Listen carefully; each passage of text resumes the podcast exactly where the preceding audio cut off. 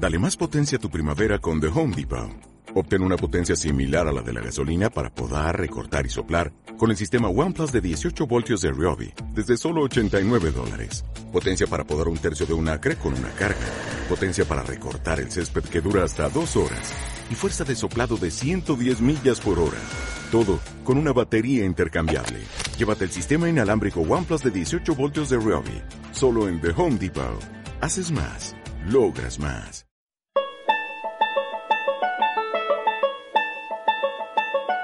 El Invernadero, episodio 26.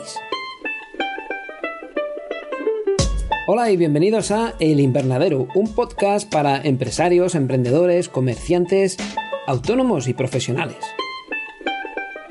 Aquí podrás descubrir nuevas ideas de negocio, mejorar tus conocimientos en marketing y publicidad, técnicas de venta, transformación digital, finanzas y en resumen todos aquellos temas que interesan a cualquier emprendedor y empresario.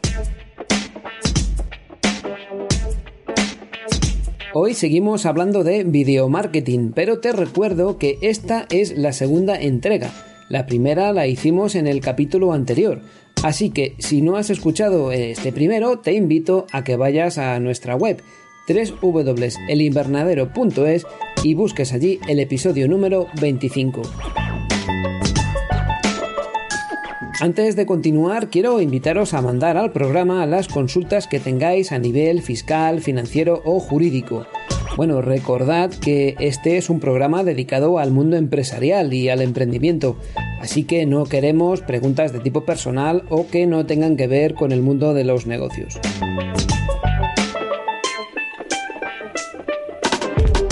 En este programa tenemos una amplia red de colaboradores que te podrán ayudar y aconsejarte el camino más adecuado para resolver tus dudas o problemas. Así que ya lo sabes, puedes escribir a info@elinvernadero.es y en un plazo relativamente breve iremos dando respuesta a todas aquellas preguntas que nos lleguen. Por cierto, puede ser de forma anónima o no, como tú prefieras, pero las respuestas se darán dentro del programa para que todos los oyentes puedan aprender y estar informados. De la misma forma, si tienes una idea de negocio, si buscas socios, quieres emprender en algún sector, también te invitamos a que vengas al programa a contarlo y dentro de lo posible te buscaremos interlocutores que te puedan ayudar. Antes de empezar y como siempre, unos segundos de publicidad para la única empresa que por el momento tiene la desfachatez de poner dinero y su energía para financiar este proyecto radiofónico. Marketing en Ares. Marketing en Ares es una empresa de creación multimedia. Podemos hacer un podcast como este que escuchas y todo tipo de vídeos para publicidad o corporativos, animaciones, realidad aumentada, pero también y quizá lo más importante podemos aconsejarte asesorarte sobre qué tipo de vídeo es el que necesitas dentro de tu estrategia general de marketing y por qué. Al frente de la producción, el que os habla, Daniel Vega, un emprendedor sin corbata.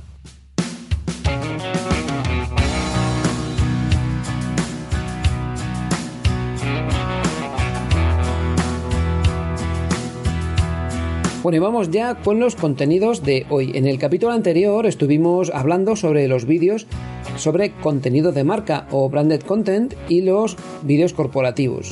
Dos de los cuatro tipos principales en los que a mí personalmente me gusta dividir el video marketing. Nos quedan para hoy dos tipos más, el vídeo informativo y el archiconocido vídeo de producto. Vamos con el primero, el vídeo informativo o educativo, que con este nombre parece que va a ser una clase de matemáticas o historia, pero en formato vídeo, más que una acción de marketing.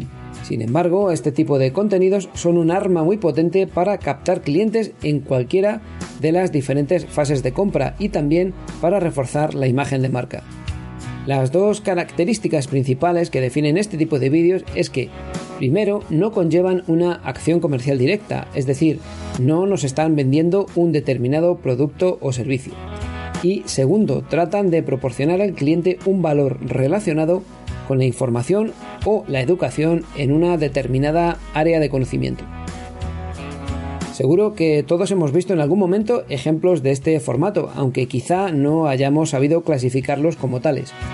Un ejemplo claro y breve para saber de qué estamos hablando puede ser un vídeo en el que se enseñan diferentes técnicas para ahorrar combustible en la conducción de automóviles.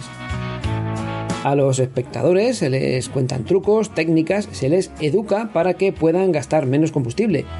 Pero todo esto se hace sin anunciar ningún tipo de producto concreto. Es un vídeo que informa, que educa, no vende un producto. Para que el espectador pueda relacionar ese contenido de calidad con una marca determinada, se pueden utilizar varios recursos. Uno puede ser, por ejemplo, utilizar productos de la marca dentro de las imágenes y que se vean en la pantalla, claro. Otro sería, por ejemplo, poner el logo en la cabecera o cierre del vídeo, anunciar un patrocinio o una colaboración con la marca o cualquier otro recurso en el que, aunque se pueda relacionar con la marca, esta no está haciendo un anuncio comercial directo sobre los espectadores. Otro ejemplo sencillo puede ser un programa de bricolaje o de cocina, donde se hacen tutoriales y muestras de trabajo.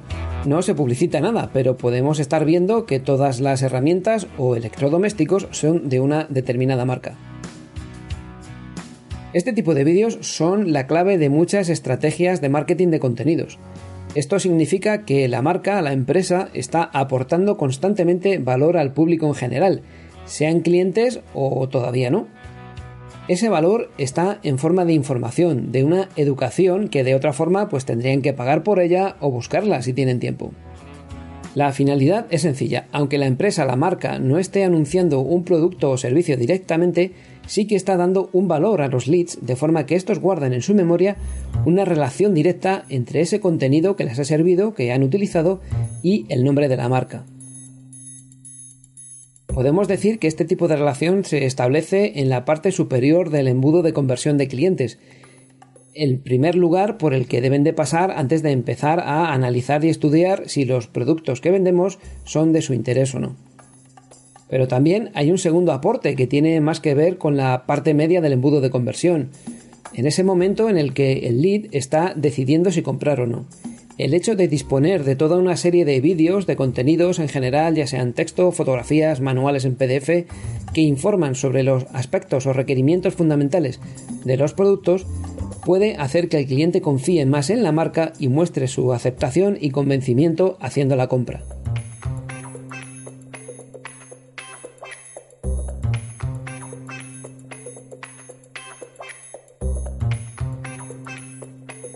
Vamos ahora con un ejemplo práctico más. Se me ocurre el caso de un restaurante. Si este restaurante crea un canal en YouTube o en una página propia donde prepara recetas de cocina y muestra al público en general sus habilidades, sus técnicas, los productos que utiliza y el tipo de elaboraciones que prepara, estará dando una información muy útil a todos aquellos que sean aficionados a la cocina. Está generando un marketing de contenidos. Evidentemente no está diciendo en el vídeo todo el tiempo venid a mi restaurante a comer aquí que tengo unos platos fabulosos. Pues no es necesario. La gente no es tonta y sabe que la persona que está creando ese canal es la misma que tiene el restaurante y que evidentemente pueden ir allí a comer cuando quieran. De igual forma, una tienda de ropa, una de deportes, una ferretería, una peluquería, es que me da igual, todos tienen algo que enseñar, algo que interesa a otras personas. Solo se trata de crear el contenido y empujarlo con el marketing adecuado para que llegue al público objetivo. Estás escuchando el invernadero. You are listening the greenhouse. Du hörst das Gewächshaus. Y avanzamos ahora hasta el último de los modelos básicos dentro del video marketing, el vídeo de producto quizá uno de los más conocidos, pero también más variado en formatos, y que por ese motivo vamos a dividir en cuatro variantes más específicas.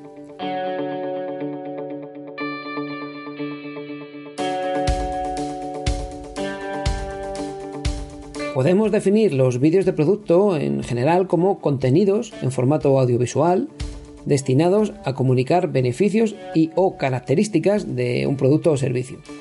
La mayor parte de los consumidores perciben el vídeo como el canal más adecuado para describir los productos. Es cierto que por el momento es la manera más fácil y eficaz para hacernos una idea de su forma, de su funcionamiento, de la estética y casi todo aquello que podríamos observar si tuviéramos si estuviéramos haciendo la compra offline, ¿no? presencial. En un futuro muy cercano estoy seguro de que el vídeo, este vídeo plano que hacemos ahora, empezará a verse desplazado por sistemas más interactivos y sobre todo por realidad aumentada o realidad virtual. Pero por el momento lo más accesible y práctico para la mayor parte de las empresas es el vídeo tal y como lo conocemos ahora. Bueno, pues como os decía, vamos a dividir el vídeo de producto en cuatro formatos, en cuatro variantes. Y el primero de ellos, con el que comenzamos, es el, quizá también el más conocido, es el anuncio comercial, el que estamos acostumbrados a ver en las cadenas de televisión todos los días. Son creaciones más o menos ingeniosas, dependiendo del presupuesto y de la agencia contratada, y en las que básicamente tratan de describir formalmente un producto concreto. Evidentemente hay muchas aproximaciones, a veces no es un único producto, sino que es una gama completa de ellas y en otras ocasiones pues lo que se vende es más bien la marca en vez de un producto concreto. Se caracterizan también por ser un tipo de publicidad muy intrusiva, es decir, no es algo que el espectador se espere, que haya buscado o que haya demostrado algún interés por ver. Normalmente se ofrecen como contraprestación a otro servicio que es gratuito, este es el modelo de las televisiones, ¿no? Pues nos ofrecen películas, series y entretenimiento en general de forma gratuita y a cambio pues nos hacen que nos traguemos los comerciales. A mí personalmente no me hace mucha gracia este tipo de contenidos. La única ventaja que tienen es que se programan en medios masivos como la tele o en determinados canales de internet. Pero al ser tan intrusivos, la mayor parte de los espectadores los pasan por alto. Ah, pues a no ser que tengan una estética o un mensaje realmente atractivos, pues pasan de ellos. Pero claro, conseguir este resultado, que sean muy atractivos, suele estar relacionado con un alto precio en producción, con un alto coste, y por tanto esto deja fuera a la mayor parte de las pymes y emprendedores. La tendencia en el mercado es hacer los comerciales, los anuncios más nativos, es decir, que estén más adaptados al entorno donde se están consumiendo, al, al canal en el que se están tragando. Eh, esto hace que la atención de los espectadores se dispare y por tanto pues son mucho más eficientes. Un ejemplo claro de esto, que se me ocurra así rápidamente, pues puede ser un anuncio de, zapatillas de deporte o una marca de bicicletas en un canal dedicado al deporte, pues yo qué sé, Eurosport mismamente. Ahí es evidente que el público está mucho más sectorizado y los anuncios ganan fuerza.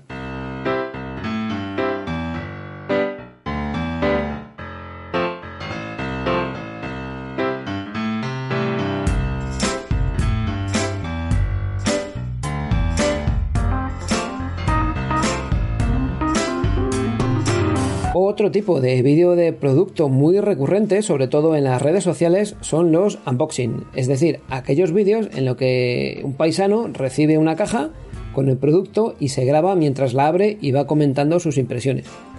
Parece un poco una chorrada, muchas veces es una chorrada, pero la mayor parte no lo es y no lo es para nada. Mediante este tipo de contenidos estamos avanzando al espectador lo que va a recibir, lo que va a tener en las manos cuando le llegue la compra, cuando reciba el paquete.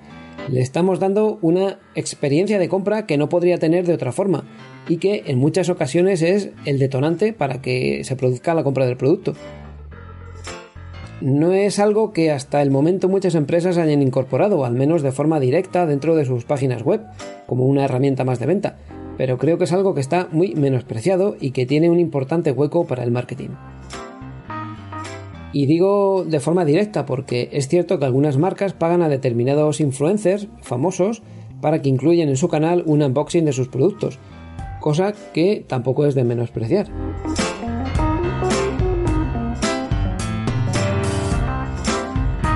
Y vamos con el tercero de los modelos en los que estamos, el tercero de los formatos en los que estamos dividiendo el vídeo de producto. Y son los que llamamos demos o demostraciones de producto. Es un formato muy clásico y quizás uno de los más utilizados. Se trata simplemente de mostrar en el vídeo el producto que estamos vendiendo, su forma, sus materiales, la estética y por supuesto el funcionamiento o la configuración. Lo más normal es poner a un modelo y el producto delante de la cámara y mediante explicaciones sencillas y claras demostrar pues, las capacidades y beneficios que presenta el producto este, ¿no? Eh, estos contenidos son muy interesantes y pueden mejorar enormemente la experiencia de usuario es casi como un manual de operación, pero bueno, lo tienen en vídeo.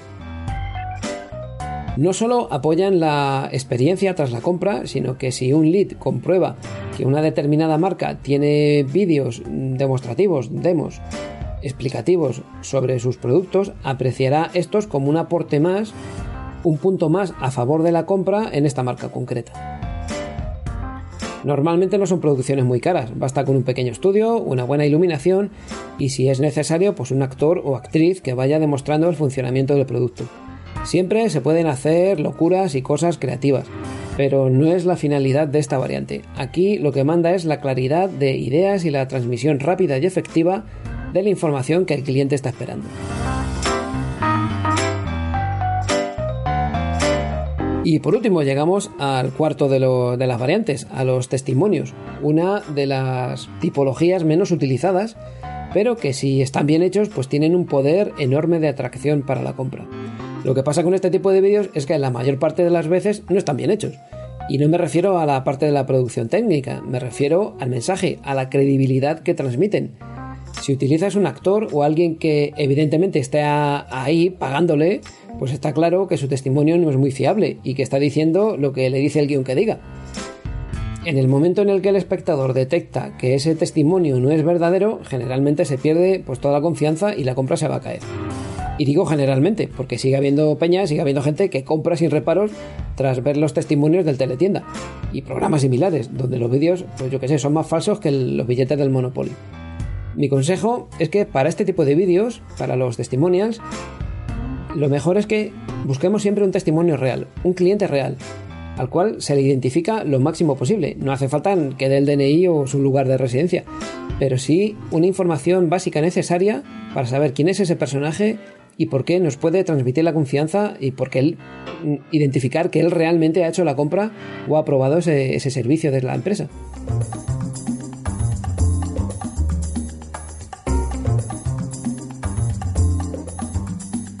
Bueno, y con esto vamos terminando. Hacemos un resumen rápido. En el capítulo 25 hemos visto dos modelos de video marketing. El primero basado en contenido, eh, el contenido que crean las marcas, branded content y con el que es eh, con el que intentan enlazar emocionalmente con los posibles clientes.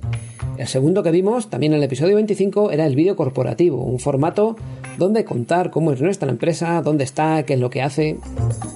En el capítulo de hoy, en el 26, el que estás escuchando, eh, hemos hablado de otros dos formatos. El primero era el vídeo informativo o educativo, un modelo muy utilizado como marketing de contenidos en el que se aporta un valor a los leads independientemente de si compran o no. Y por último, los vídeos de producto que hemos dividido entre los comerciales, los anuncios de la televisión, eh, los unboxing, las demostraciones, vídeos demo y los testimonials de clientes. Con esto creo que tenemos entre todos una herramienta fácil para la clasificación que nos ayuda a pensar y decidir qué tipo de vídeos podemos incorporar en nuestra estrategia general, en nuestro plan de marketing general. No hace falta que te los apuntes, los voy a dejar escritos en el post del episodio 26 para que también tengas ahí las referencias por escrito. Y si quieres un resumen un poco más amplio, también puedes entrar en el blog de Marketing en Ares donde uno de los artículos habla precisamente sobre este tipo, esta clasificación un poquito más extensa.